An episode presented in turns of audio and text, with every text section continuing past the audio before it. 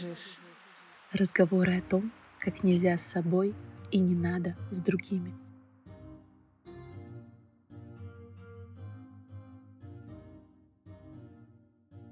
Всем привет! Это я, Аланта, и подкаст «Куда бежишь?», где мы с вами вместе ищем тот самый пресловутый life-work balance и пытаемся, наконец, отдохнуть. А сегодня у нас с вами эксклюзивный выпуск с писательницей и психологом с 15-летним опытом работы Алиной Адлер. Она написала просто невероятную книгу «Ты в порядке», чей первый печатный тираж уже раскуплен, а новый спешно допечатывают. И мне так повезло, что я случайно, когда была в Питере, я была в нескольких книжных магазинах, смотрела на сайтах, и случайно просто за два часа до поезда в, обратно в Минск я зашла в какой-то первый попавшийся буквоед и забрала оттуда последний экземпляр. И поняла, что это была судьба, и эта книжка ждала меня, потому что настолько классно структурированной, написанной живым языком, очень понятной и, знаете, такой знакомой ситуации все описаны. Я давно не читала. И вообще, о чем эта книга? Эта книга посвящена отношениям человека с собой и другими и рассказывает о самых-самых распространенных проблемах, с которыми многие из нас сталкиваются. Это неуверенность, неспособность отпустить прошлое,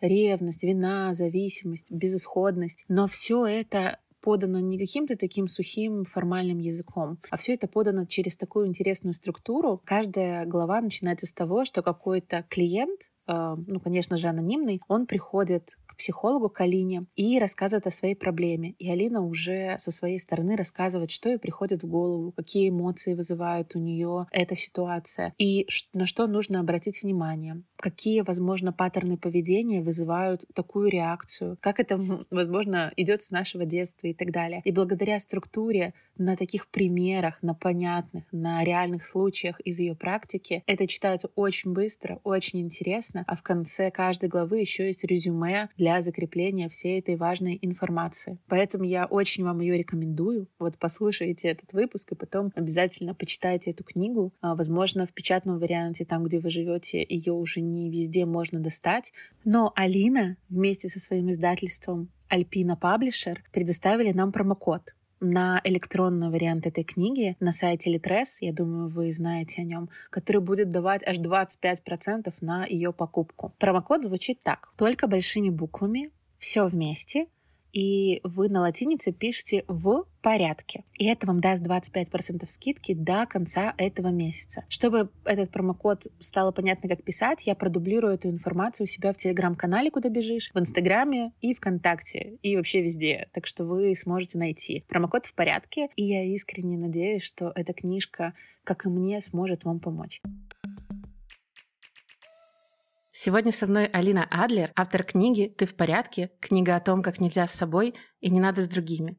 И сегодня мы с ней поговорим и об этой книге, и о психологии, и о том, почему она решила написать именно такую книгу, настолько крутую и полезную для меня в первую очередь, и я надеюсь, что она и для вас будет очень полезна. Алина, здравствуйте. Здравствуйте, Лола. Расскажите, пожалуйста, о том, как вы пришли в психотерапию, почему вас вело именно в эту сферу, и как вы в итоге пришли к идее написания книги. В психотерапию я пришла через классическую психологию. Это мое второе образование, такое уже осознанное. Да, первое такое было, знаете, как это часто бывает для родителей. И я просто стала с, еще с детства замечать, что у меня неплохо получается слушать людей, чувствовать, да, когда вот есть такое определение для себя, когда вот я не очень понимаю, что происходит, но я чувствую, что должно быть так, да, или что переживает этот человек. Вот как-то начиналось это с каких-то таких неидентифицированных вещей, а потом стал появляться уже интерес именно к людям. Как выстроены взаимосвязи между людьми, как строятся отношения, почему люди поступают именно таким, не, таки, а не таким образом, а почему люди такие разные. Да, у меня стало возникать очень много вопросов, на которые мне э, не отвечала религия, не отвечала эзотерика. Да, это то, с чего я вот начинала в свое время, как-то вообще интересоваться, как устроен этот мир. И мне захотелось каких-то э, научных, обоснованных объяснений, какой-то методологии. Я пошла изучать психологию, не очень понимая изначально, как я себя вижу в этом пути и как я себя вижу ну, на вершине этого пути. Вот. И когда я училась в университете, э, у меня уже сформировалось это видение. Мне хотелось консультировать людей. Вот. Но э, университетское образование не давало такой возможности. То есть мне было понятно, что нужно делать что-то еще учиться как-то дальше. И после того, как я закончила университет, через некоторое время я пошла учиться еще в институт психотерапии. Вот так я стала психотерапевтом и, ну, наверное, в сумме всего моего обучения, в сумме через 10 лет я только оказалась в кресле напротив клиента э, с правом работать э, с клиентами, с определенными навыками и знаниями. Вот, то есть это путь достаточно длинный, и хочу вам сказать по секрету, что он не заканчивается, потому что это профессия, которая требует постоянной квалификации повышения, э, постоянного обучения. Это семинары, это какие-то дополнительные специализации, обучающие программы, это присутствие и предъявление себя в сообществе психотерапевтическом. Э, я поняла. А как во время вашей работы и, может быть, в какой момент как скоро вам пришла идея написать книгу? Практически через 15 лет. Вы знаете, идея пришла у меня давно, но я э, чувствовала себя не готовой к написанию книги. То есть я понимала, что рано или поздно я напишу книгу, и, скорее всего, не одну. Это станет моим таким параллельным процессом с работой писать книги. Но я понимала, что у меня еще недостаточно материала, который я могу предложить широкому кругу читателей. Я не понимала, о чем я хочу написать, как я могу это сформулировать. Вот. А в какой-то момент э, меня это стало потихонечку формулироваться. Вот. И я поняла, что я могу да, дать. Как это стало происходить, э, в общем-то, что и легло в суть моей книги, а на протяжении последних нескольких лет я очень четко стала замечать, что за запросы моих клиентов, э, они повторяющиеся. То есть люди хотят решить очень похожие проблемы. Я рассказываю очень похожие вещи из консультации в консультацию э, с э, разными людьми. Мы говорим об одном и том же. Об одних и тех же переживаниях, чувствах сложных, проблемах в отношениях с родителями, с детьми, с партнерами, самореализации, самооценки. Ну, такой вот сложился какой-то набор в моей практике который стал вот как-то вот уже крутиться по кругу, да, и я поняла, что я это могу э, изложить э, какую-то структуру в книгу непосредственно. Я поняла. А как пришло в голову такое емкое название? Потому что я, когда увидела название, именно оно меня зацепило. Не обложка, не иллюстрация, а вот как будто э, это такие слова, которых ты ждешь от своих близких людей и не всегда получаешь. Как оно вам пришло в голову? А, знаете, вот ты в порядке, да, для меня это синоним «это нормально». Я очень часто повторяю эту фразу на консультациях в психотерапии со своими клиентами. Это нормально испытывать а, чувство злости. Это нормально а, испытывать те чувства, которые резонируют с ситуацией, в которую попал человек. Потому что люди очень часто ставят к себе нереальные завышенные требования а, «не чувствуй». Но им кажется, что это ненормально быть в тех переживаниях, в которых они находятся. Например, что это ненормально так долго горевать там, по ушедшему близкому человеку. Это ненормально злиться на близкого человека, там, тем более на родителей. Такой э, определенный социальный запрет на чувства. И я очень часто говорю о том, что ну, это нормально, вы это проживаете, да, это ваша а, внутренняя реакция, отклик на раздражитель извне. Вот. И для меня это синоним, да, это нормально, ты в порядке. Ты в порядке, что ты такой. Ты в порядке, что сейчас у тебя не, не все хорошо в жизни. Да? Это мы с этим работаем, все это будет меняться, а это не навсегда. Да? То есть, ну вот, ты, ты в порядке. Ну, оно такое более переформулированное, более продаваемое, что ли, да. Но все равно очень крутое. А скажите, пожалуйста, сейчас такой вопрос пришел. Вот этот социальный запрет, о котором вы говорили, о котором вы пишете в книгах, он как-то видоизменился за те 15 лет, которые вы провели в психотерапии? То есть было ли 15 лет назад таких людей с этим запретом больше или меньше? Или вот сейчас, наоборот, люди как-то более открыты к своим проблемам? Этот запрет, он идет из родительских посланий. Да? Если мы берем, смотрим на реальность, 2021 э, год, та реальность, в которой мы живем, то э, поколение молодежи, ну, возьмем так средний какой-то возраст, там, не знаю, 25 лет, там, 30, да, это все-таки люди, которые воспитывались еще ну, такими условно советскими родителями, да, родителями, которые воспитались э, в рамках а, советской среды. И там была другая ментальность совсем в воспитании, да, я не хочу давать этому оценку, это не хорошо, не плохо, как было, так и было, этому есть определенная историческая подоплека, вот, ну, так сложилось, да, то есть, как я обычно шучу, что у нас еще 40 лет нужно водить по пустыне для того, чтобы это постсоветское воспитание э, как-то трансформировалось. Вот. И вот эта молодежь, молодое поколение, они еще э, в этом воспитании выращены. Но э, Сейчас для нас открыта и доступна психология. И молодое поколение пользуется этой возможностью и уже по-другому воспитывает своих детей. Ну, во многом, не все, конечно, но все-таки тенденция это достаточно широкая уже. И сами себя работают над собой. Да, то есть это уже другие родители, чем были их родители. Вот поэтому я не скажу, что я вижу какие-то изменения, но я вижу движение в эту сторону, вот эту волну. А мои клиенты э, чаще, ну это люди вот в среднем от 20 до 40 лет, такая возрастная категория. Но есть и старше. То есть даже люди старшего поколения, иногда, изредка, это редкие клиенты, но они приходят что-то понять про себя, как-то начать по-другому мыслить, думать, уже по-другому начать контактировать со своими выросшими детьми. А если мы говорим про гендерный баланс, вот вы рассказали про возраст, стали ли мужчины чаще приходить? Потому что у меня в окружении, хотя оно такое суперсовременное, но все еще девушки чаще ходят к психологу. Да, но мужчин тоже достаточно.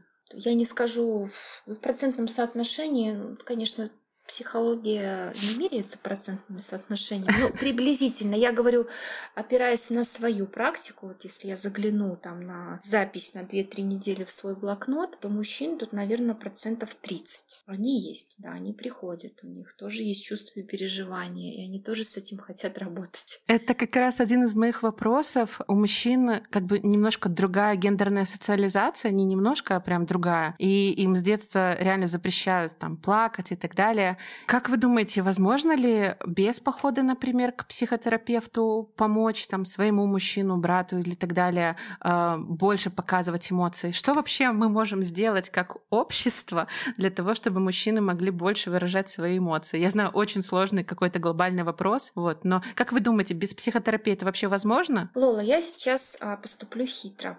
Вот как будто бы вы мой клиент, а я психотерапевт. Да? И я вас спрошу, а вам это зачем? Классный вопрос. Как будто бы хочется сделать кому-то другому добро да. одобрить за него. Да, и вот в этом месте я точно спотыкаюсь, потому что угу. э, сделать, причинить, догнать и причинить добро человеку, который э, на это не готов, невозможно. То есть он будет всячески отпихиваться и сопротивляться в этом месте. То есть как если бы там, ну предположим, да, мы не, я там сейчас пошутила, но если бы мне девушка задала такой вопрос э, на консультации, я бы очень внимательно исследовала ее потребность в этом. Зачем ей это нужно, чтобы ее мужчина э, был более открытый, чувствительный, э, там плакал, да, и что-нибудь еще. То есть это, это, это очень большой вопрос, зачем вот это нужно, в принципе.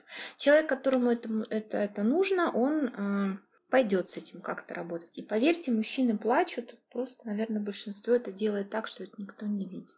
Потому что они испытывают такие же чувства, как и женщины. Боль, обиду, страх. Вот мне безумно понравилось в вашей книге, там были такие строчки о том, что спектр эмоций на самом деле у нас абсолютно одинаковый, и глубина тоже. Я это как бы подсознательно понимала, но мне важно было это услышать от специалиста, потому что часто же есть какие-то стереотипы, что вот мужчины чувствуют меньше, они не такие эмоциональные, а им проще переживать какой-то стресс. Наверное же это глупо, да? Это неправда. А, да, это неправда. У них больше развит навык э, с детства, э, в силу вот этих социальных установок, больше развит навык подавлять свои чувства и переживания. А единственное, в чем можно обозначить отличие эмоционального фона мужчин и женщин. Женщинами больше руководят гормоны до определенного возраста. Ну, к сожалению, пока что нами гормоны очень сильно управляют. Вот. Есть такие вещи, да, то есть у мужчин нет этого гормонального фона зашкаливающего, у женщин есть. Но вопрос темперамента. Допустим, возьмем две такие вот личности, мужчина и женщина. Достаточно чувствительный мужчина, и женщина с таким темпераментом, ну, каким-то спокойным, не очень чувствительная, да, то может быть перекосы в другую сторону. Он будет более чувствительный, а она, несмотря на все свои гормональные штуки и гендерную принадлежность, будет менее чувствительная. То есть, ну, так тоже бывает. Тут нужно все очень индивидуально смотреть. Я поняла. Спасибо за ответ. На самом деле, по поводу каких-то запретов на эмоции, это был один из моих больших вопросов. Вы об этом пишете и в главе про злость, а в первой части. И да и в принципе и в дальнейшей книжке тоже я себе помечала. Почему наши родители или наше общество, как вам кажется, конечно же, так часто в детстве запрещали нам выражать свои эмоции? Не все, а, например, злость. Я просто по себе знаю, что меня ругали за каждую попытку отстоять свои границы в детстве. И сейчас у меня, допустим, с этим есть проблемки. И я вот начинаю понимать, откуда они, в том числе благодаря вашей книге.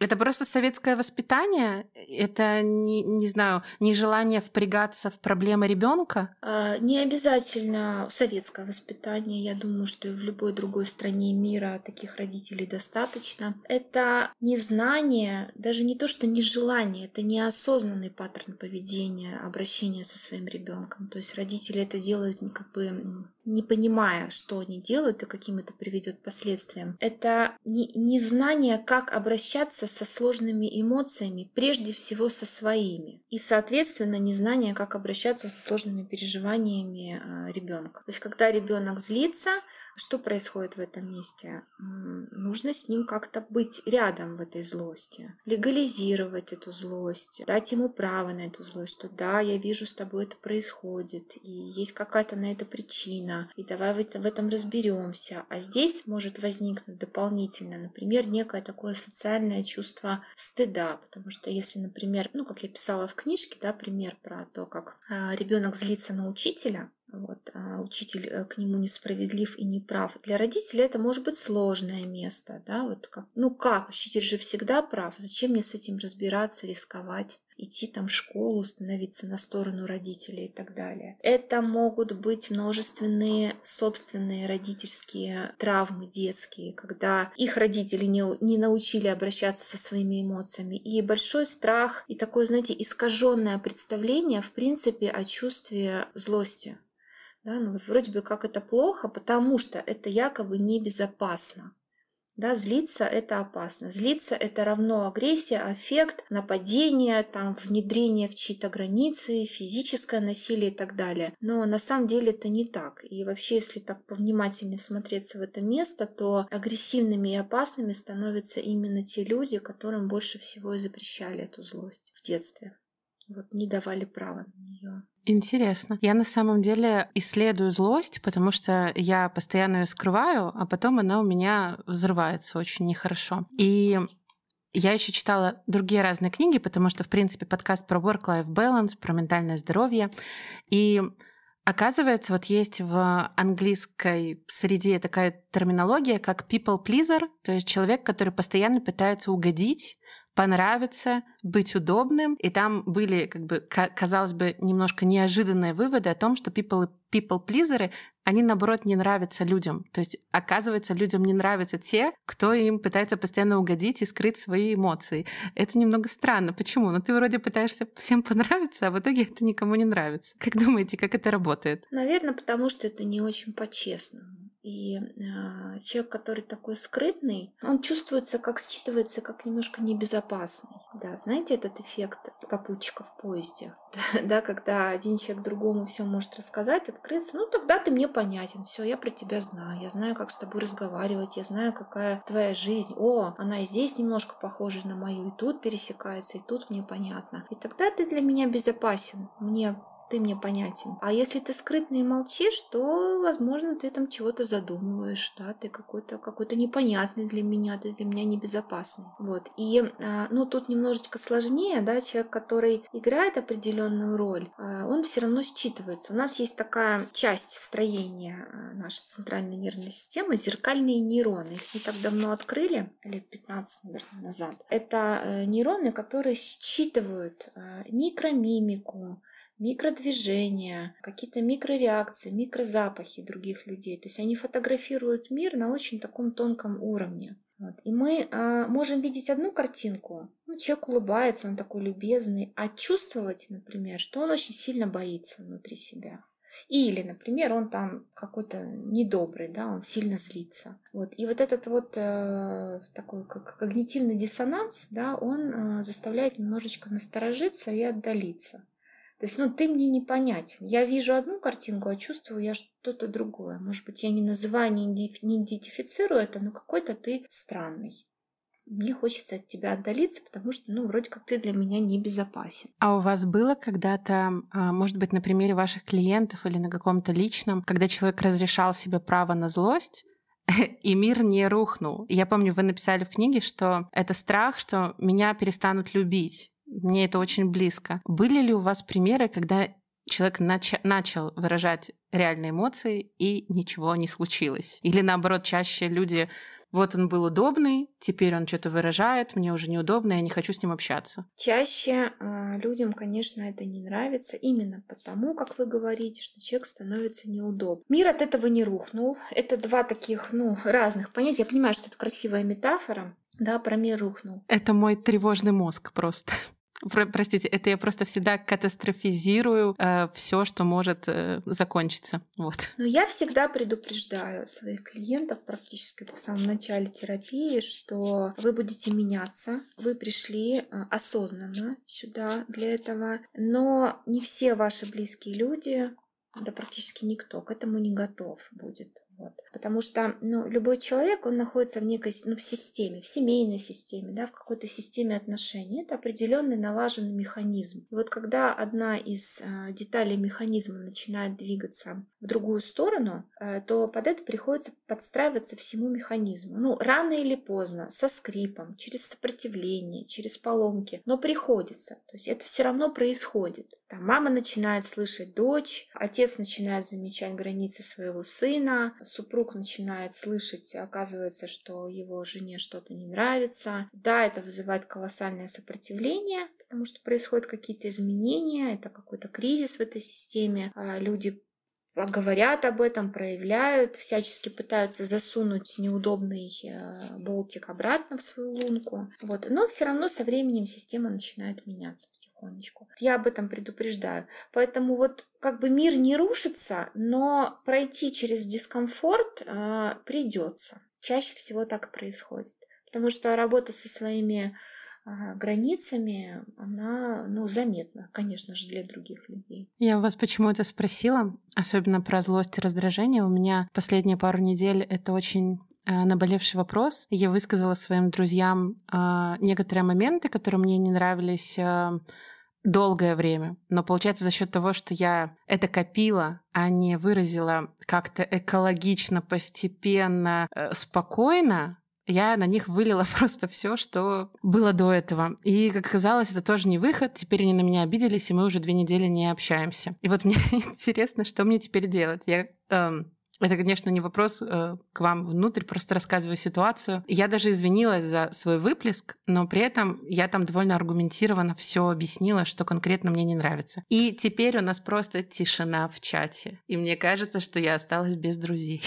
Э, знаете, отличный э, пример, потому что если мы говорим про злость, то для нее мы в терапии ищем всегда, так как я говорю, хорошую форму. Да, есть а, два плохих способа обращаться со своими чувствами, ну, с негативными чувствами, в том числе и со злостью в первую очередь. Это ее подавлять, контейнировать все время, потому что рано или поздно все равно а, рванет либо вовне, а, либо это отразится на теле а, в виде психосоматики. И второй плохой способ – это все вываливать на гора. Да, то есть вот я научился злиться, я обнаружил свою злость, и давай шашкой там махать вокруг. Тоже неправильно, мы живем в социуме, а мы не можем а, так делать. И мы ищем хорошую форму некую. А она бывает, да? То есть есть какая-то хорошая форма выплескивания злости? Может да, быть, у вас но, есть какой-то пример? Ее нет в каком-то, знаете, чистом концентрированном виде, который я могу предложить. Делайте вот так, вот так, вот так, и будет вам счастье, и никто не обидится. Это всегда э, некий эксперимент. Вот, потому что если для одного человека сказать, знаешь, мне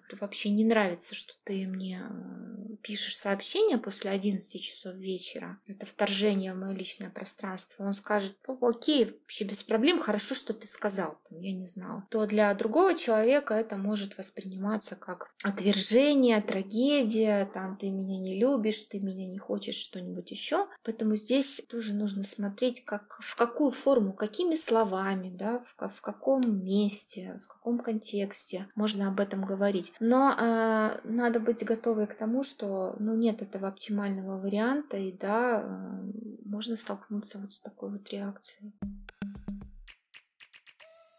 Понятно. Вернемся к более приятной истории, к вашей книге, которая действительно помогает. И она делится на три части. Неправильные чувства о тебе в отношениях. Почему именно такие разделы? Потому что для того, чтобы писать о самооценке, об отношениях, в первую очередь э, я увидела потребность рассказать вообще, что такое чувство как это происходит, как это выглядит на примерах, опять же таки, что это нормально, ты в порядке, если ты их испытываешь, какие они бывают разные, почему они застревают, ну, то чувство вины, стыда, да, как привычка испытывать эти переживания на протяжении жизни, когда они не к месту, и для них нет уже таких сигналов, как это было в детстве, например. Ну, то есть рассказать о чувствах, а потом уже, когда у людей есть это знание, понимание, осознанность себя и своих переживаний, переходить уже в такие ну, отношенческие контексты. Будете ли вы писать, продолжать вашу книгу? И если да, то в каком-то определенном направлении, например, про отношения, про детей или про тебя? Или пока вы не думали об этом? А, вы знаете, у меня есть есть идея, я об этом думаю, даже уже пишу некую концепцию э, своей новой книги. Я думаю, что это будет книга о том, как живется человеку, который уже прошел психотерапию, который уже более осознанный, и как меняется его жизнь, и как по-другому выстраивается его вот отношения с миром, с собой, с людьми, такого, да, как вот за дверью кабинета. Вот такое продолжение. Вот есть у меня такой план. Должна еще слышать мнение издательства да, потому что я могу придумать все, что угодно. Вот, для того, чтобы книга дошла до читателя, и она была продаваема, тоже очень важно, какая тема в нее вложена. То есть это, этот вопрос будет еще обсуждаться. Ну, идея такая. На самом деле идея классная. Я вот, вы когда стали говорить, я сразу подумала о том, что насколько сложнее живется, когда ты на самом деле осознанный. Сейчас объясню почему. Раньше ты просто, не знаю, мог что-то говорить людям и не задумываться. Сейчас я, допустим, контролирую, там, стараюсь контролировать какой-то каждый свой, э, не знаю, свою какую-то фразу для того, чтобы не обидеть человека, чтобы там как-то правильно выразить ему поддержку, чтобы не обесценить его. И чем больше ты знаешь про вот эту это обесценивание или какие-то слова, которые могут ранить, тем сложнее становится общаться. Э, когда-нибудь вы сталкивались с таким? Да, я как-то, вот я, знаете, я вот сейчас думаю, а где вы в этом всем? То есть вы, я слышу, что вы теперь обладаете этими некими знаниями, да, и вы стараетесь э, для людей, да, вы больше видите, больше понимаете, осознаете. И у меня вопрос вот, а, а где вы? Как, как вам-то вообще с этим? А сталкиваетесь ли вы с тем, что другие люди так не делают? так не стараются для вас. Вот у нас и началась психотерапия.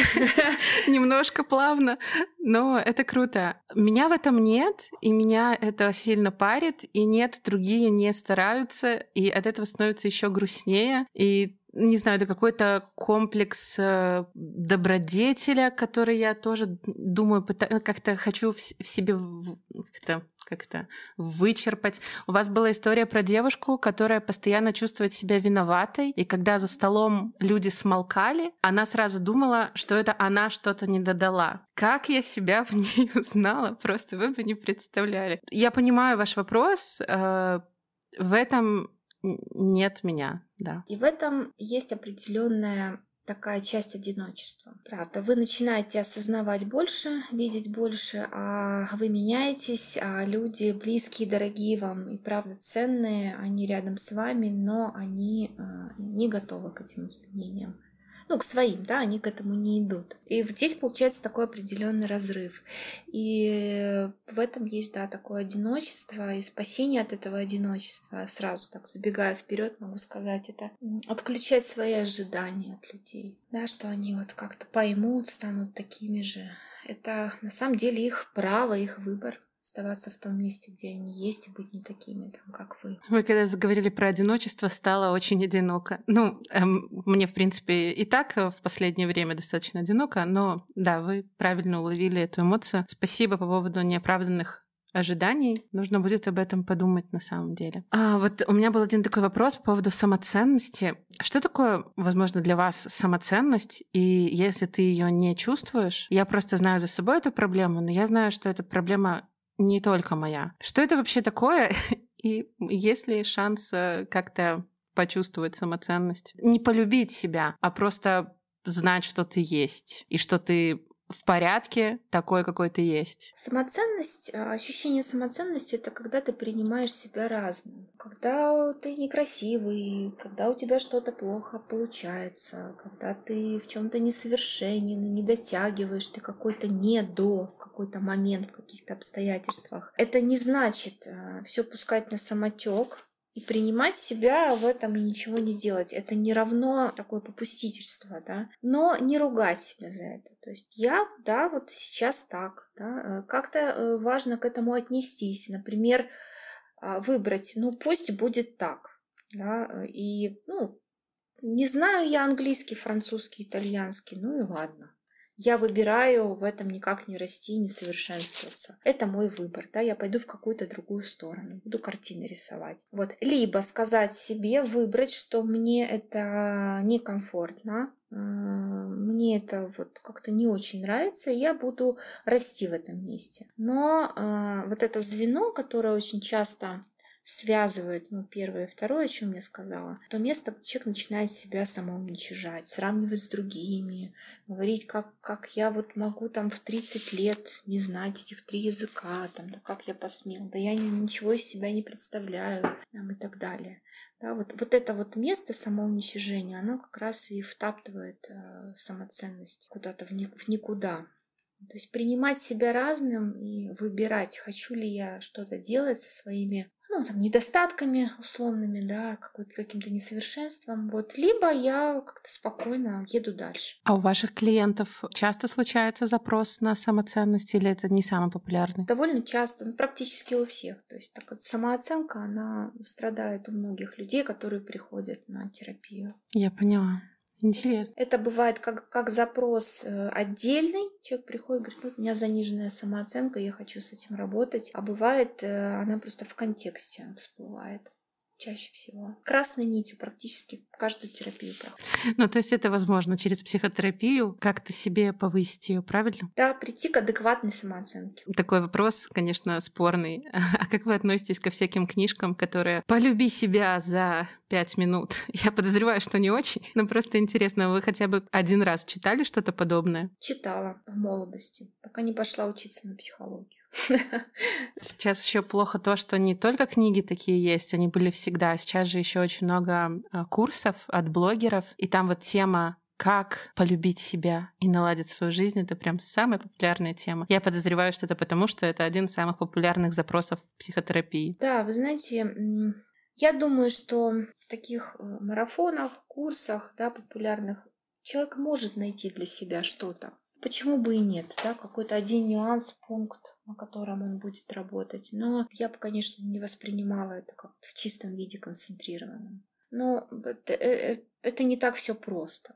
Да, полюбить себя. Но я вообще не очень понимаю эту фразу, да, это понятие, как это полюбить себя. Ну, скорее прийти к адекватной самооценке. А, это работа над собой. Там очень много заложено всяких моментов, которые так вот с нахрапу не решаются. Например, это может быть травматизация психологическая, детская, да. Это может быть, э, ну, какие-то комплексы, да, там привычка испытывать те же токсичные переживания. Это может быть э, огромное количество каких-то социальных установок, которые вот не свои, которыми человек живет и руководствуется. Как это такая эмоциональная зависимость из которой человек не может выбраться и даже ее не осознает.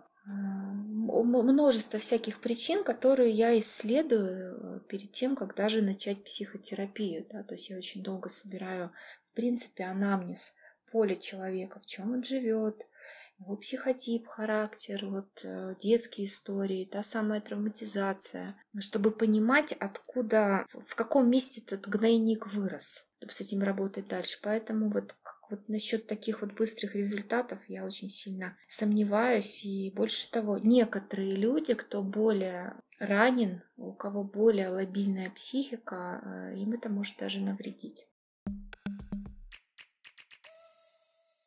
Спасибо за ответ. Я думаю, главным выводом нашего подкаста будет найдите себе хорошего психотерапевта. Потому что, наверное, с ним это не наверное, абсолютно точно. Этот путь будет более бережным к себе и более понятным чем скупать разные марафоны у блогеров. Расскажите, пожалуйста, а, такой вопрос про личные границы. Вы довольно часто о них в книге приводили примеры. Мне, во-первых, интересно, сейчас это, в принципе, довольно модная тема. Личные границы, расставляй, расставляй. Но вообще, что это такое и, и как же их расставить, и как об этом рассказать? У вас там был тоже очень интересный пример. К вам приходили какие-то, например, мужчины или женщины, приводили своих супругов и просили исполнить их запрос, а не запрос этого супруга или там вразумить и так далее. А вы очень круто, спокойно отказывались. Во-первых, первый вопрос. Вы долго учились говорить «нет»? И насколько это долгий путь учиться говорить «нет»? Что в него входит? Какие-то пункты, может быть? Учиться говорить нет. Но если касается меня, то это такая, ну, без этого невозможно в профессии, да, потому что я выбираю э, не обманывать людей. Ну, это был изначально мой выбор. Я говорю нет. Э, Со старта? Я... То есть вы прям, э, как только начали свою психотерапию, вы прям сразу умели говорить нет, да? Да, да, конечно. Ну, Класс. Потому что нас этому учили в том числе. То есть есть клиенты, которые, а, ну, объективно не мои. Я не их специалист, а они не мои клиенты. И зачем людей обманывать? То есть иногда это проясняется прям уже, например, в конце первой встречи. Да, что мы, ну, у человека запрос, который я не могу выполнить, а я специалист, который человеку не подходит абсолютно. Ну, пожалуйста, это, это не хорошо, не. Просто мы не встретились, и до свидания, да. Человек себе найдет, кто ему подходит, а я помогу тому, кому я могу помочь. Вот, поэтому это нет, оно такое очень спокойное, оно во благо, да, оно такое очень честное и прозрачное. И у меня здесь нет э, каких-то сомнений. Я точно знаю, что я а, никому не наврежу. Есть а, запросы, с которыми я не работаю, потому что я не выбираю с ними работать, и я отправляю к другим специалистам. Например, я не работаю с людьми а, с химической зависимостью. Ну, просто это не мой профиль. Я не работаю с детьми. А, это не мой профиль, это не моя специализация. Я просто отправляю к коллегам, которые работают с этими темами. Вот. Это про, это про мое нет именно а, в профессии. А если говорить про мое нет э, в жизни, да, как, как личности, вот как человека, то э, я говорю нет, понимая, что я рискую каждый раз. Я понимаю, что я говорю нет, и я могу столкнуться с сопротивлением, с агрессией со стороны другого человека. Ну, как-то так вот мы живем и рискуем, да, в каждом шагу не понравится быть неугодными. Просто для меня это как такой вот факт, о котором я все время помню. Как будто бы это еще, возможно, из вашей здоровой самооценки исходит. Приведу пример себя. Я буквально недавно только научилась говорить «нет» клиентам. У меня свое агентство по SMM, и мы работаем с разными брендами. И первые два года я брала любого клиента, который присылал нам запрос, даже если мне не хотелось работать, потому что я говорила себе, а вдруг после него никто не придет.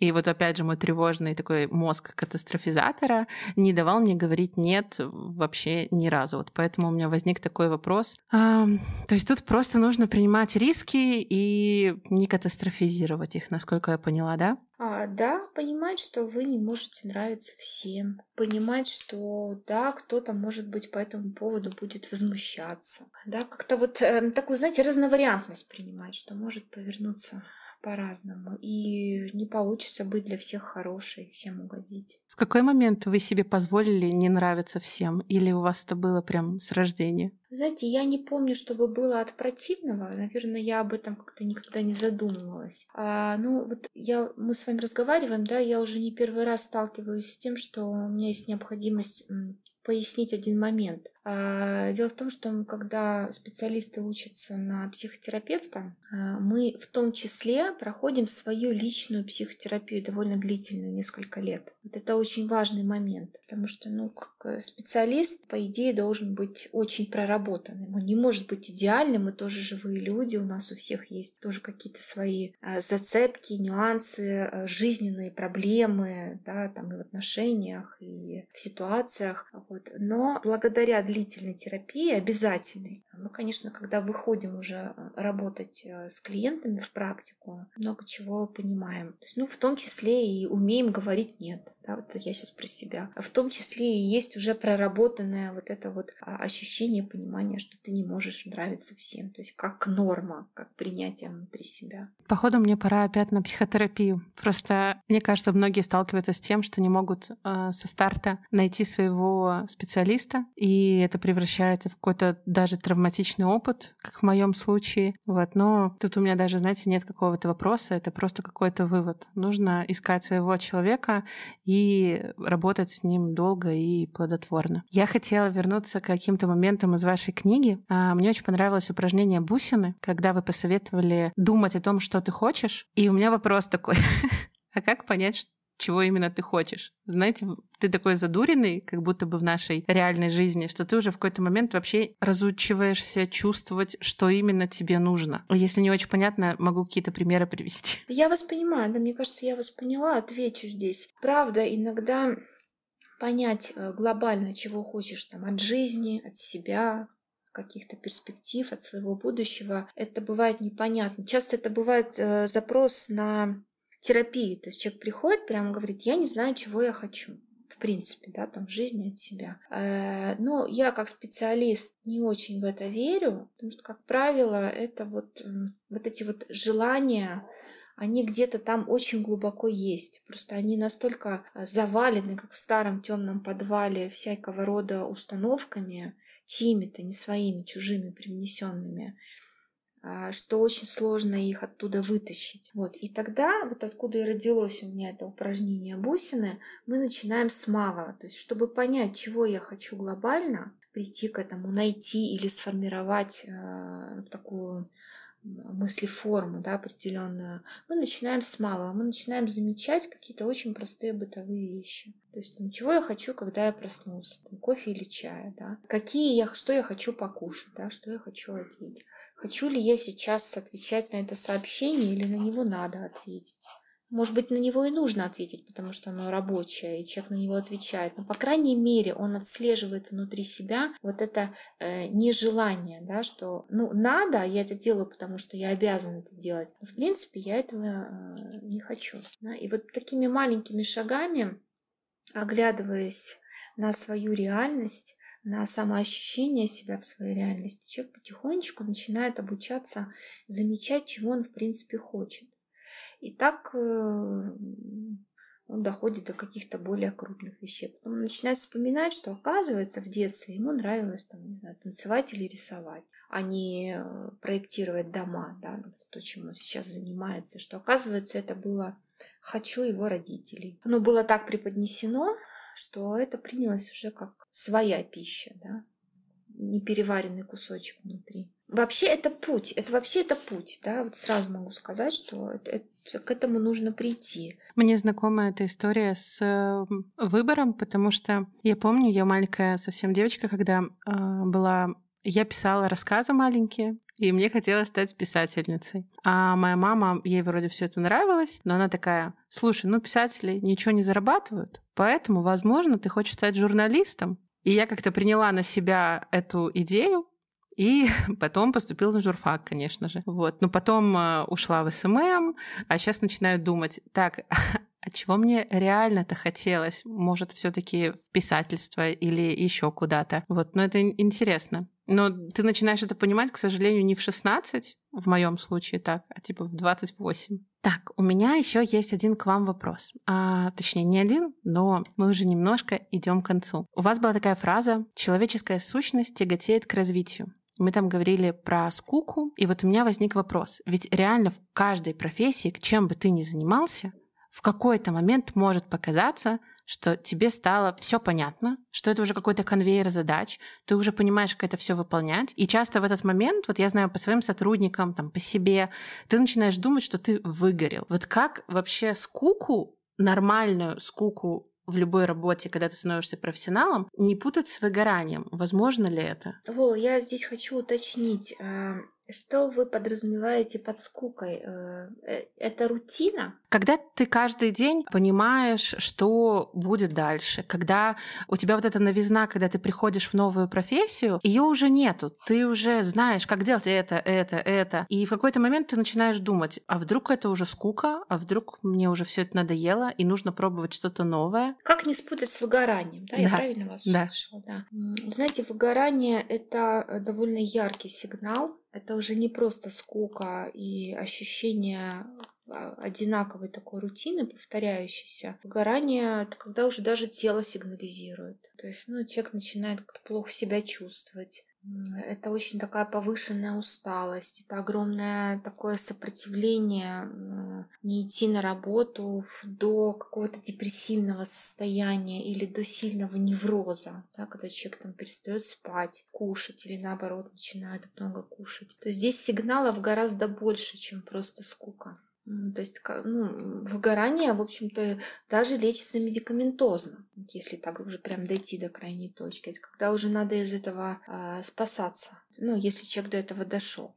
Если он не заметил тех сигналов, которые его к этому привели. А рутина, скука, это вот, да, вот это вот то, что вы описываете, да, такая, что я как будто бы остановился. Да, вот я достиг здесь всего, я остановился. И тогда очень большой вопрос, а можно ли развиваться и вносить какую-то новизну в том месте, где я нахожусь, на рабочем месте. Если это э, правда невозможно, то можно выбрать ну, что-то поменять. Я просто на своей работе часто сталкиваюсь э, с зумерами, ну вот с поколением чуть младше меня, я миллениал, если говорить про такие штуки. И у них вот этот вот момент, когда им кажется, что они уже выгорели, он совсем-совсем коротенький. То есть если поколение старше меня могли работать э, десятилетиями на работе, мой дедушка провел в школе 40 лет, я уже там через год, если я понимаю, что что-то не так, начинаю менять что-то, то у них этот процесс сократился до нескольких месяцев. То есть если у них несколько месяцев не происходит чего-то невероятно крутого, веселого и так далее, им кажется, что это уже выгорание, и они, ну, например, приходят и увольняются. Вот сталкивались ли вы вот с такими поколенческими моментами? Ну, наверное, нет. Я как-то не сталкивалась с этим. А, э, с другой стороны, пока человек молодой, ну почему бы и не пробовать, да, не менять если есть такая возможность. Это про какую-то, может быть, внутреннюю свободу. А, здорово, круто, да, в наше время там сейчас как бабушка говорит, такой возможности не было, правда, ментальность была совсем другая. Закончил человек институт, сел на одно какое-то место и всю жизнь там работает. Ну, максимум два раза в жизни он поменял работу. да. Это была норма. Сейчас норма другая. Сейчас очень много говорят и пишут о том, что э, поколение настоящее и будущее, вот там моих детей поколение, это люди, которые ну, точно не будут всю жизнь работать в одной профессии. То есть, чтобы они это понимали, что им на протяжении жизни придется менять свои профессии, переучиваться. Это, ну, это норма. Сейчас мир очень динамичен. Как будто бы это немножечко освобождает.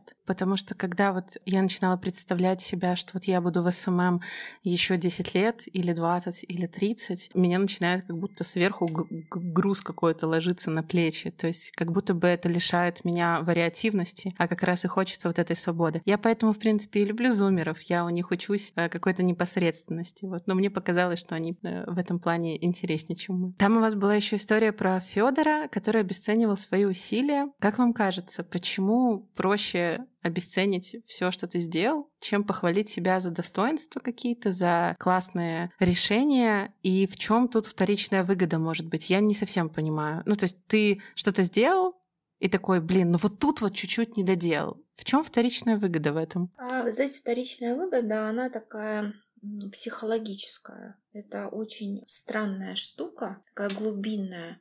То есть почему человек сам с собой не очень а, экологично обращается, и из раза в раз он это делает, с собой делает и делает, хотя ему самому от этого плохо. Это привычка, то есть человек воспроизводит э, тот паттерн обращения с собой, к которому он привык э, с детства. Вот, например, обесценивали его в детстве, не хвалили, требовали от него только каких-то достижений, и когда он эти достижения приносил, принимали это как само собой разумеющее, учащиеся не давали ему этой похвалы. Вот вопрос, откуда он научится замечать и хвалить себя. То есть он видит только то, чего он не достиг, где он вот э, несовершенен, и он все время туда за морковкой э, стремится. Он просто, у него нет этого навыка. Это не значит, что, ну, это не приговор, да, это не значит, что он не может этого делать. Тому можно научиться.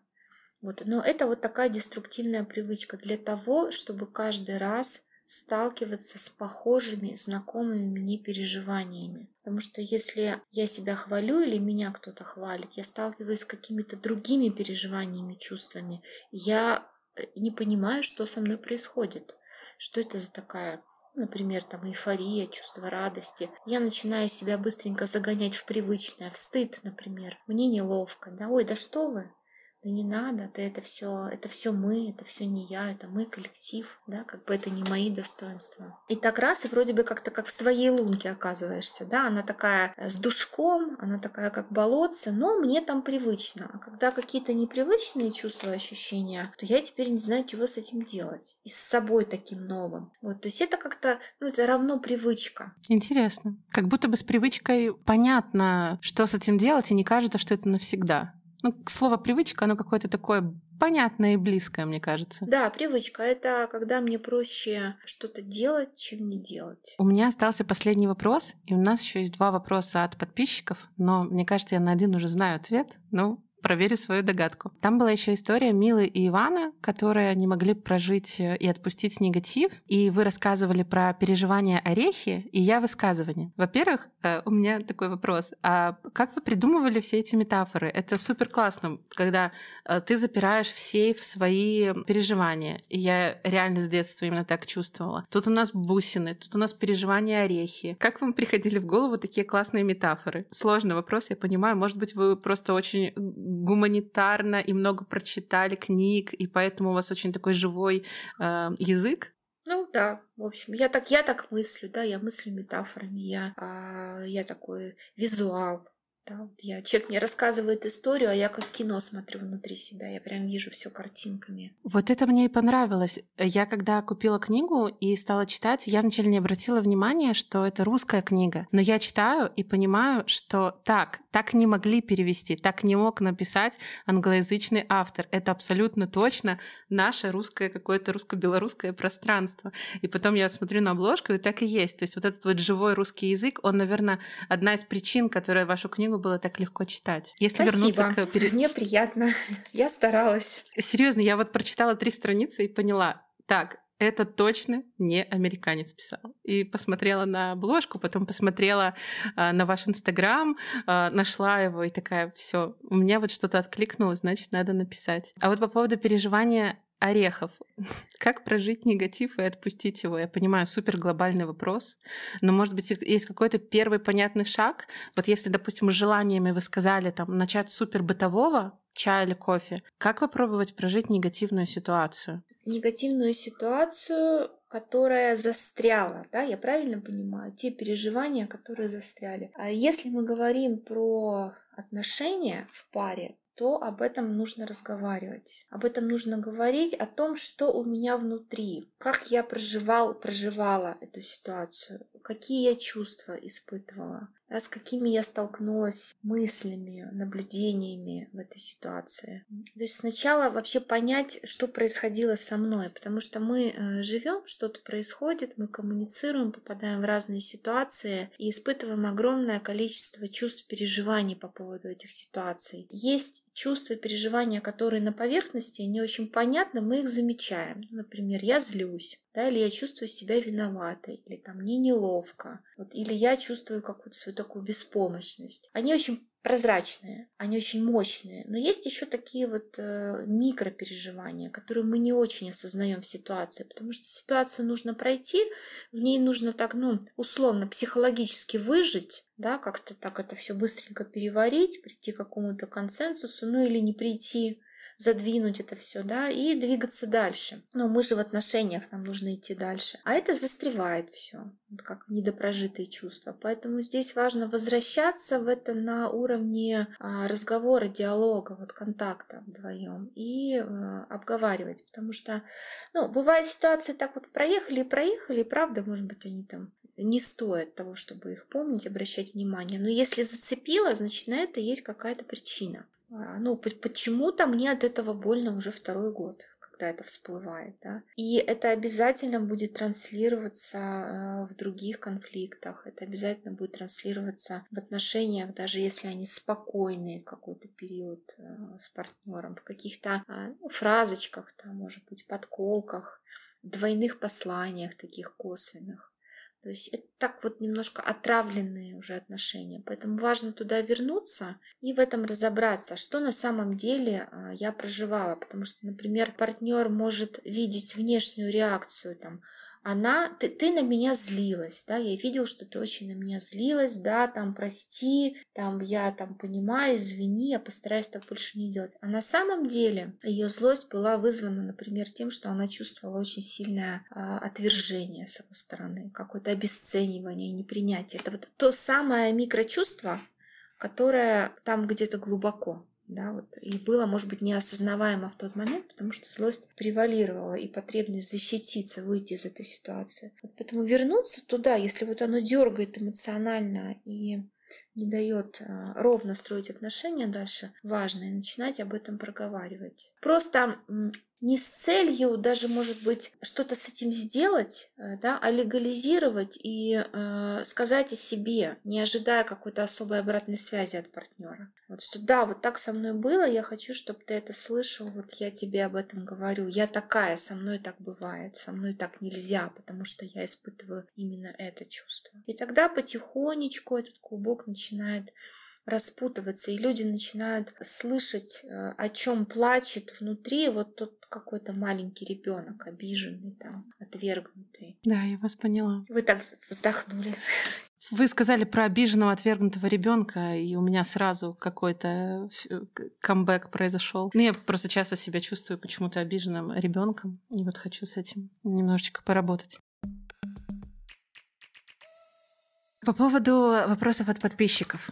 Один такой. Как пережить пунктирное отношение с человеком, который говорит, что как девушка я ему важна, но при этом постоянно изменяет и не скрывает это. Из отношений вышло без разговоров, но химическая привязанность в мозге к человеку осталась.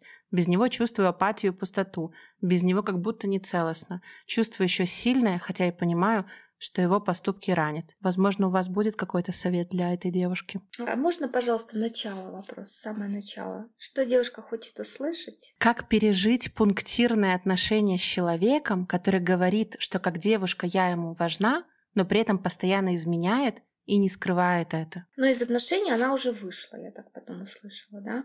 Да. Но как будто бы остались еще сильные чувства к человеку. Да, я Она так, даже говорит... Я проясняю, потому что э, я понимаю, что человек пишет на своем э, языке, да, вот, ну, нет такого термина, как пунктирное отношение в психологии, поэтому я сейчас так перевожу, чтобы не ошибиться, да, на свой язык. То есть осталась некая, э, так понимаю, эмоциональная зависимость. Да, ну, конечно, я бы задала множество дополнительных вопросов, но я здесь буду догадываться, да, экстраполировать на какие-то похожие э, клиентские кейсы, да. Э, ну вот что часто бывает? Очень часто человек сам себя дергает и накручивает. Например, отношения закончились, а он бесконечно заныривает в соцсети своего бывшего или бывшей, да, для того, чтобы там чего-то увидеть, в чем-то убедиться или в чем-то разубедиться. А это определенный невроз. То есть здесь, как говорится, с глаз долой, из сердца вон. Хорошо бы перестать себя этим дергать.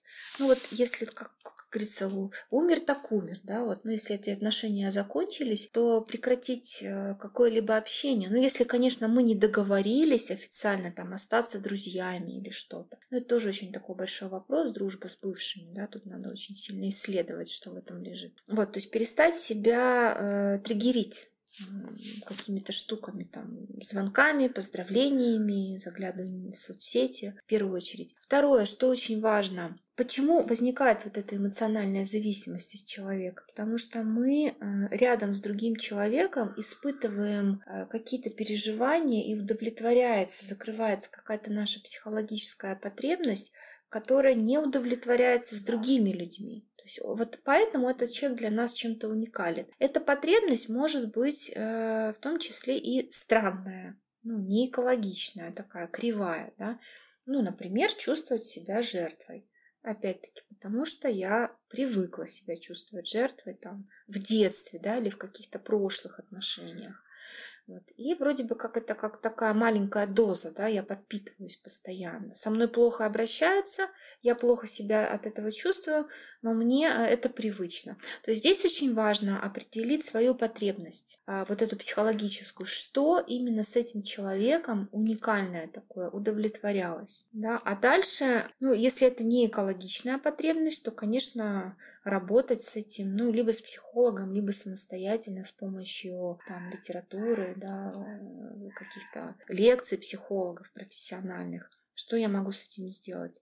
Э, либо, если это какая-то потребность экологичная, ну, например, именно с этим человеком я чувствовала себя защищенной там как женщина, да, вот именно с ним. Он мне давал вот эту опору какую-то. То э, тут вопрос, ну, либо искать другого партнера со временем, конечно, не сразу там, а пережив этот разрыв. Вот. Либо учиться э, самой себе давать опору, чтобы не впадать опять в зависимость э, с другими мужчинами, с другими партнерами. Как-то, ну, понимать, а как я могу сама себе, ну, хотя бы частично да, удовлетворить эту потребность. Вот, то есть это тоже процесс. Вот нет такой рекомендации, вот сделай так и все получится. К этому нужно прийти. Сначала осознать какие-то глубинные причины, смыслы, почему я так цепляюсь эмоционально за это прошлое.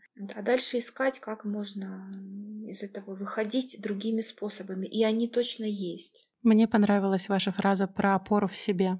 Мне кажется, в этом очень много силы какой-то скрытой, которой мы часто не догадываемся. Вот я надеюсь, э, наша подписчица подумает об этом. Спасибо, что ответили. И второй вопрос от другой девушки.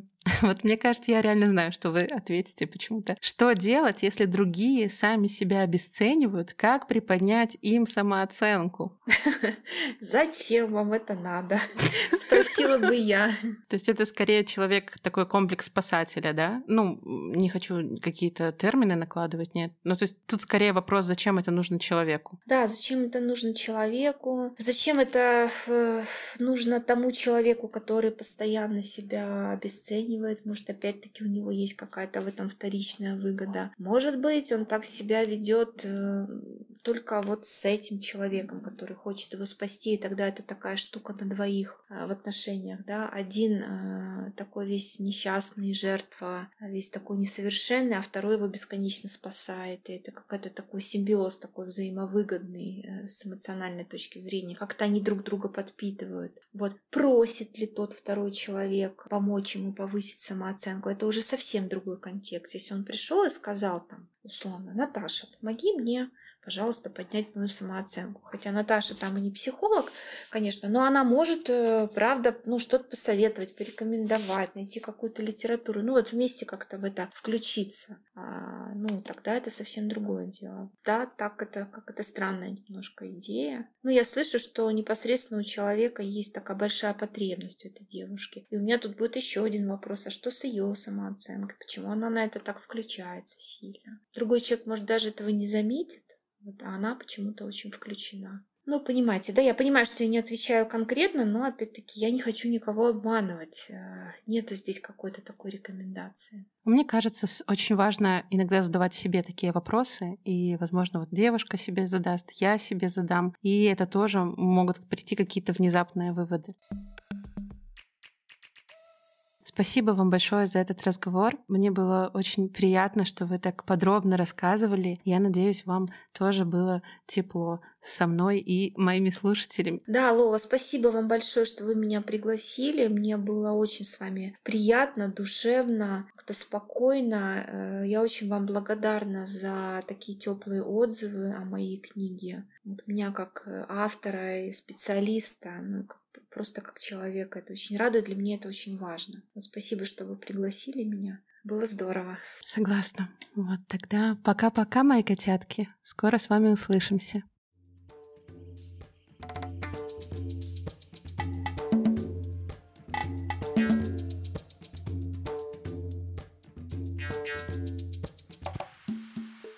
Куда бежишь?